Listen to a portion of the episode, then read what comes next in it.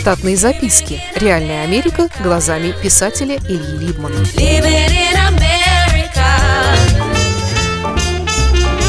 Кое-что о нью-йоркских электричках и мобильных парках аттракционов. Я всегда удивлялся в Штатах тому, что поезда местного значения такие чувствительные к непогодам. Скажем, выпало за ночь 15 сантиметров снега. И сразу, с утра пораньше, все расписания поездов перекурочены. Как если бы выпал не снег, а вулканическая лава. У них там есть такой мудреж с переключателями стрелок перед узловыми станциями или развязками, что, как говорится, мама не горюй. Рельсы на стрелках обогреваются газовыми горелками, чтобы масло в переключателях не замерзло и механизмы сработали. Я довольно далек от железнодорожных транспортных технологий, но живя в Питере долгие годы, пользовался электричками для достижения центра города. И не помню, чтобы когда-нибудь случалась проблема промерзания рельсов в холодные питерские зимы. Дело еще и в том, что жизнь в Штатах организована таким образом, что в самых городах живут главным образом приличные люди, у которых нет семей с мелкими детьми. А большая часть семейных людей живет пригородах и ездит в город на службу, используя железнодорожный транспорт. Надо отметить, что поездом добираться до города значительно легче и спокойнее по сравнению с автотранспортом. Вагоны в поездах чаще всего без запахов и мусора на полах и сиденьях позволяют пассажирам, сидя в мягком комфортном кресле, читать, писать, смотреть в окно или на свой смартфон, дремать или тихо беседовать с подходящим соседом. Стоимость проезда довольно высока по сравнению с другими странами, но особого выбора у людей нет. Они плачут и платят. Большинство пригородных станций имеют большие парковки для автомобилей, на которых и паркуются железнодорожные пассажиры. Парковка бывает бесплатной или за символический доллар в день.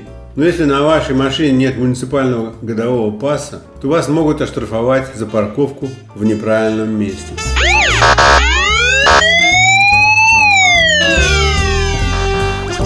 Всем желающим парковки все равно не хватает. Так что в теплое время года некоторые отважные вместо машин приезжают к поезду на велосипедах. Дважды в год три четверти парковочного поля власти города при содействии железной дороги используют для трехдневного карнавала с приездом парка аттракционов, который представляет из себя примерно 20 различных электромеханических механизмов, предназначенных для выселения местной публики. Их привозят на фурах и устанавливают на парковочном поле в определенном порядке. Все аттракционы ярко раскрашены по непонятным критериям. Однажды наружу аттракциона «Туннель тьмы» имел на себе Мика Джаггера в трениках и Тину Тернер в короне. Поскольку некоторые аттракционы потребляют значительное электричество, то питаются они не от городской сети, а от своих генераторов. Всеми аттракционами оперируют их владельцы, механики. Нельзя сказать, что они дружелюбны между собой, хотя работают для одного парка.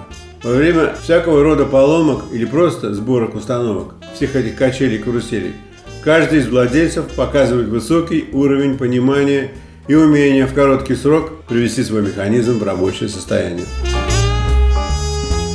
Однажды я опоздал на свой поезд и 40 минут с удовольствием наблюдал за их работой. Помню, что был удивлен тем, что между собой они говорили крайне условно, что напомнило мне положение вещей на российских ткацких фабриках, где бывало настолько шумно, что бездельники, мужчины, помощники мастеров, вместо базара друг с другом безнаказанно лапали ткачих, пока те меняли бобины с нитью.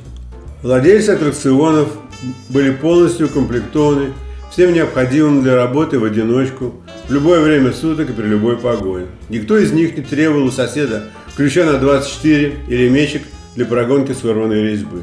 Выглядели они в основном нерешливо и сурово, так что своим внешним видом они не приравляли радости посетителей аттракционов. Но и здесь все было предусмотрено. Отрывали билеты и занимались посадкой другие люди, чьих иных функций в составе парка аттракционов я назвать не берусь.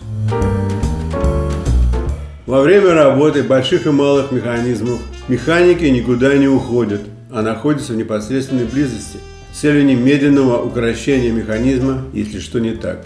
Несчастные случаи на аттракционах происходит нечасто, благодаря строгим правилам их посещения. Там для многих из них очень важен рост и вес пассажира. Говорят, что однажды, давно, в настоящем лунопарке, один мелкий ребенок соскользнул с коленей матери, когда она прикуривала сигарету на высоте, и попал в щель между сиденьем и плавающим полом.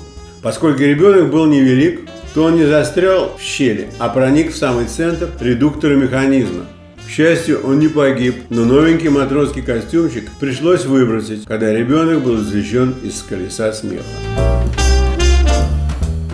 Конечно, из-за несоответствия параметров минимальными некоторые детишки расстраиваются, что и в этом году им все еще не удалось пролететь петлей смерти или прыгнуть с несчитанного этажа вниз.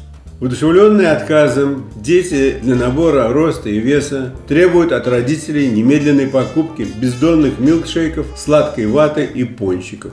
Кроме электромеханических аттракционов, есть и другие, попроще – которые не требуют от их владельцев каких-либо профессиональных знаний, кроме как умения продать свой товар. Начиная от пережаренной в прогорклом масле трижды размороженной сосиски в булке, подквашенной капустой и сладкой горчицей, до предложения попасть из ружья, закинуть мяч в корзину или сбить бейсбольным мячом консервную банку. Простые американцы в часы досуга после пары банок пива могут завестись и заспорить друг с другом, у кого длиннее – Помню, что однажды мне пришлось по неволе попасть на такой карнавал. Нам приехали в гости с пятилетним ребенком. И как гостеприимный хозяин, после встречи я взялся им показать главным образом из-за расстроенного ребенка такой парк аттракционов около железнодорожной станции. Дело было теплым субботним вечером. Народу там было не протолкнуться. Да я не собирался особенно оставаться, пока не увидел, как бывший морпех в инвалидной коляске с прядями длинных и редких волос, выбивавшись из-под выгоревшей банданы, театрально разорял хозяина тира. Рядом с морпехом на земле собралась уже значительная гора плюшевых призовых игрушек всех мастей. Экономика тира очень прибыльна, примерно как и продажа разливной Кока-Колы. Хозяину тира пулька стоит 5 центов, а призовая игрушка немногом дороже и при хорошем раскладе он делает свои четыре цифры в день. Морпех стрелял без промаха из двух ружей поочередно, так что заряжальщики из толпы едва поспевали. Может, у него был иракский флешбэк, или он глючил, что он здесь типа Робин Гуд.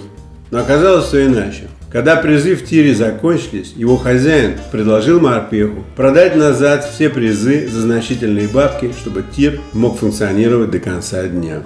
Про аттракцион «Русалка по неволе» вы можете прочитать в моей повести «Алиса». Или, может, я расскажу сам об этом в другой раз.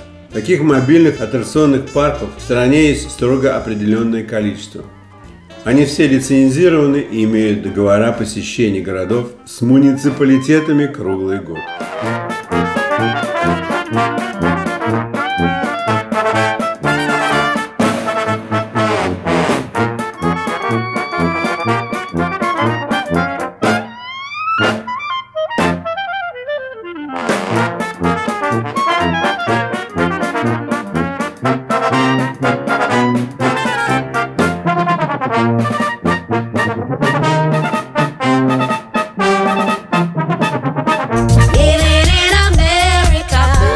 Штатные записки. Реальная Америка глазами писателя Ильи Либмана. Читайте книги русского писателя современной Америки Ильи Либмана. В них живо и не скучно описываются нестандартные ситуации, происходившие с бывшими гражданами Советского Союза на фоне американского урбанистического ландшафта повести «Алиса» с Райкой, «Второе дыхание», «Время апельсина» и «Малыш 21 века» можно приобрести в интернет-магазине Литрес или на сайте писателя читаливы.ру.